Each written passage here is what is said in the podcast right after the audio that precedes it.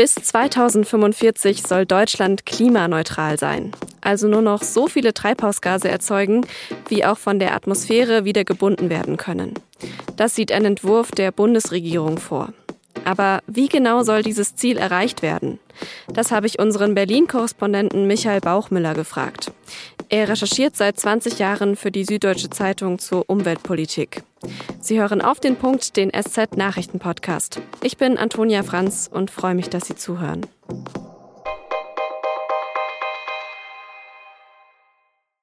Wir leben auf unserer Erde auf Pump. Seit diesem Mittwoch hat Deutschland nämlich schon alle natürlichen Ressourcen verbraucht, die dieses Jahr erzeugt werden können. Das hat das Global Footprint Network ausgerechnet. Und passend dazu haben Umweltministerin Svenja Schulze und Finanzminister Olaf Scholz von der SPD am Mittwoch eine Verschärfung des Klimaschutzgesetzes vorgestellt. Wir werden die Klimaziele präzisieren für 2030 da ist es notwendig, dass wir mehr erreichen, auch am Anfang schon, und eine Zielsetzung von 65 Prozent formulieren. Wir wollen ein Zwischenziel für 2040 formulieren von 88 Prozent und dann auch früher als bisher diskutiert die CO2-Neutralität für Deutschland erreichen, nämlich bereits 2045. 2045, also schon fünf Jahre früher als bisher geplant, soll Deutschland klimaneutral werden. Und auch die Zwischenziele sind jetzt ehrgeiziger als vorher. Ganz freiwillig war dieses Engagement für das Klima aber nicht. Vergangene Woche hat das Bundesverfassungsgericht geurteilt, dass das aktuelle Klimaschutzgesetz der Bundesregierung nicht weit genug geht. Dadurch würden die Freiheiten künftiger Generationen eingeschränkt werden. Und nur 147 Stunden nach dem Urteil kam die Antwort der Bundesregierung. Das wird jetzt klappen in der von uns gewünschten und gewollten Geschwindigkeit. Wir werden nächste Woche im Kabinett sein mit einem ehrgeizigen Klimaschutzgesetz, das allerdings machbar ist. An diesem Donnerstag hat dann auch Bundeskanzlerin Angela Merkel die neuen Ziele auf dem Petersberger Klimadialog vorgestellt. Sie forderte internationale Solidarität ein, um eine weltweite Klimaneutralität zu erreichen. Im Interesse der nachfolgenden Generationen überall auf der Welt kommt es darauf an, dass wir rasch und entschlossen handeln, um die dramatischen Folgen der Erderwärmung zu begrenzen.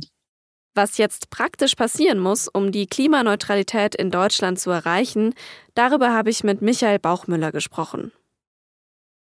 Michael, bis 2045 soll Deutschland klimaneutral sein. Das ist ein konkretes Ziel, das die Regierung jetzt ausgegeben hat. Aber wie genau soll das denn jetzt umgesetzt werden?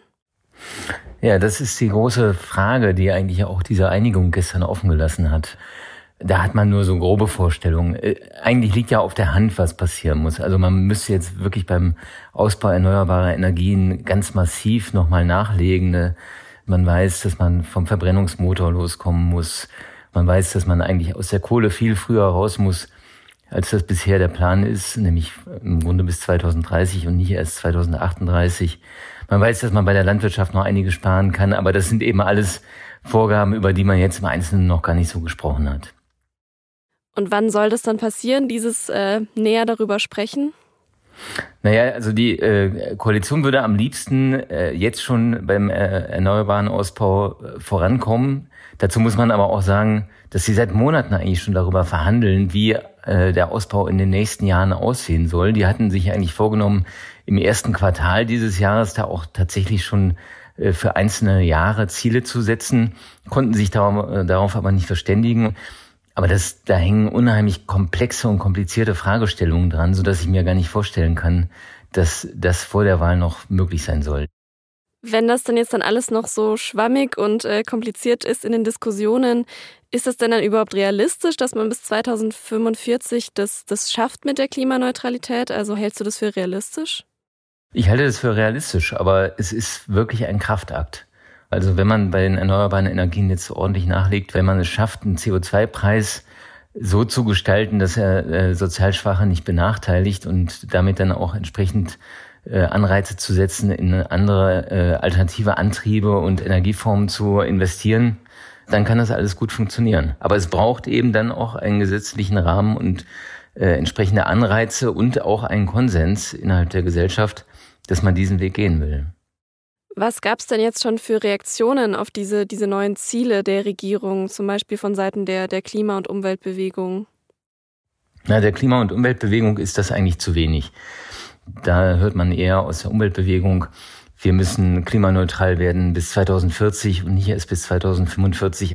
Gleichzeitig muss man aber auch sagen, dass ähm, wir vor wenigen Jahren ein solches Ziel, also dass sich eine Bundesregierung Klimaneutralität bis 2045 überhaupt vornimmt, das war bis vor wenigen Jahren noch undenkbar. Also das weiß auch die Umweltbewegung, dass sie die Bundesregierung jetzt schon ganz schön weit getrieben haben. Auf der anderen Seite muss man sagen, es gibt natürlich auch andere Gruppen, also die Industrie zum Beispiel, äh, die sagt 2045, das kommt jetzt so aus dem heiteren Himmel, es gibt überhaupt keinen Plan, wie man das erreichen soll, äh, das, das ist zu schnell, zu viel. Also da stehen äh, noch heitere Diskussionen bevor.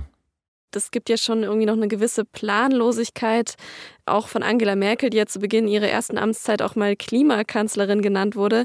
Also überlässt sie jetzt eigentlich diese großen Klimafragen ihrem Nachfolger oder ihrer Nachfolgerin, kann man das so sagen? Ja, unbedingt, das kann man so sagen. Ähm, also was Angela Merkel mit ihrer Bundesregierung jetzt noch auf, ähm, aufs Gleis gesetzt hatte, war eben dieses Klimaschutzgesetz. Das ist immerhin jetzt die Grundlage, auf der man überhaupt diese Ziele so verschärfen kann. Und insofern ist sie da nicht völlig blank. Aber all diese Diskussionen, die jetzt auf das Land zukommen, wie viele Windräder wollen wir jetzt noch bauen? Wie hoch darf der CO2-Preis sein?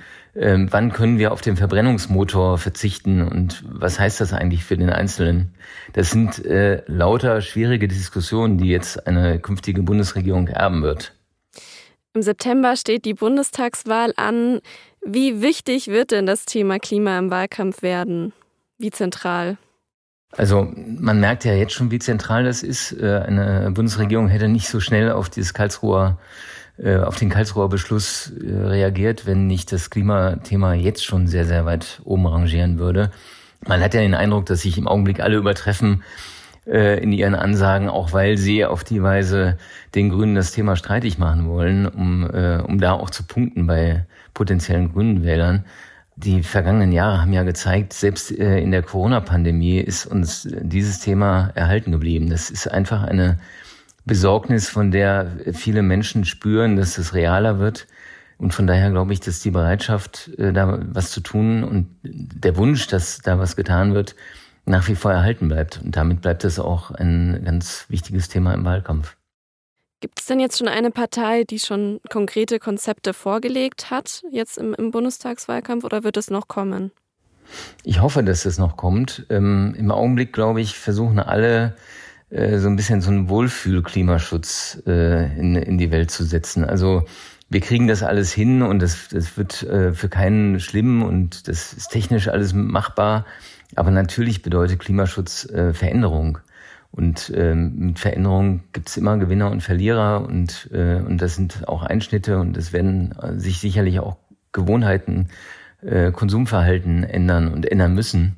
Das ist aber etwas, das im Augenblick keiner so richtig gerne anspricht. Also man merkt doch, dass alle in, ihren, in ihren äh, Maßnahmen und dem, was sie planen, relativ abstrakt bleiben. Also und deswegen kann man sich auch so schnell auf so ein Klimaziel verständigen, weil ein Klimaziel kostet nichts. Äh, das klingt gut, aber natürlich ist damit noch kein Gramm CO2 gespart. Vielen Dank für das Gespräch, Michael. Sehr gerne. Auf allen zugelassenen Corona-Impfstoffen liegt zurzeit noch ein Patentschutz. Das hält vor allem Länder wie Indien oder Südafrika davon ab, die eigene Impfstoffproduktion anzukurbeln. Die USA und die EU haben diese Freigabe bis jetzt blockiert. Jetzt hat sich US-Präsident Joe Biden aber dafür ausgesprochen, dass der Patentschutz zumindest zeitweise aufgehoben wird. Und auch die EU-Kommissionspräsidentin Ursula von der Leyen zeigt sich offen für die Debatte. Die Weltgesundheitsorganisation WHO nennt den Schritt eine historische Entscheidung. Es handle sich um einen Schritt in Richtung Impfstoffgerechtigkeit. Über eine Lockerung der Einschränkungen für Geimpfte und Genesene von Covid-19 wird bereits seit mehreren Wochen diskutiert. Ab diesem Wochenende könnte es jetzt bundesweit soweit sein. Der Bundestag hat sich am Donnerstag für so eine Verordnung ausgesprochen. Wenn der Bundesrat dieser am Freitag zustimmt, sind Geimpfte und Genesene schon ab Samstag von der Test- und Quarantänepflicht befreit. Außerdem sind sie dann von den Kontakt- und Ausgangsbeschränkungen ausgenommen.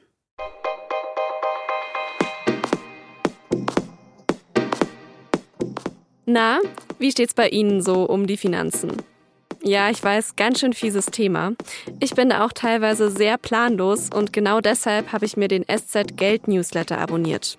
Darin schreiben meine Kolleginnen und Kollegen aus dem Wirtschaftsressort über Themen wie, ob es riskant ist, in einzelne Aktien zu investieren und wie man sein Geld in ETFs anlegen kann. Abonnieren können Sie den Newsletter unter sz.de/newsletter. Das habe ich Ihnen auch verlinkt in den Show Notes.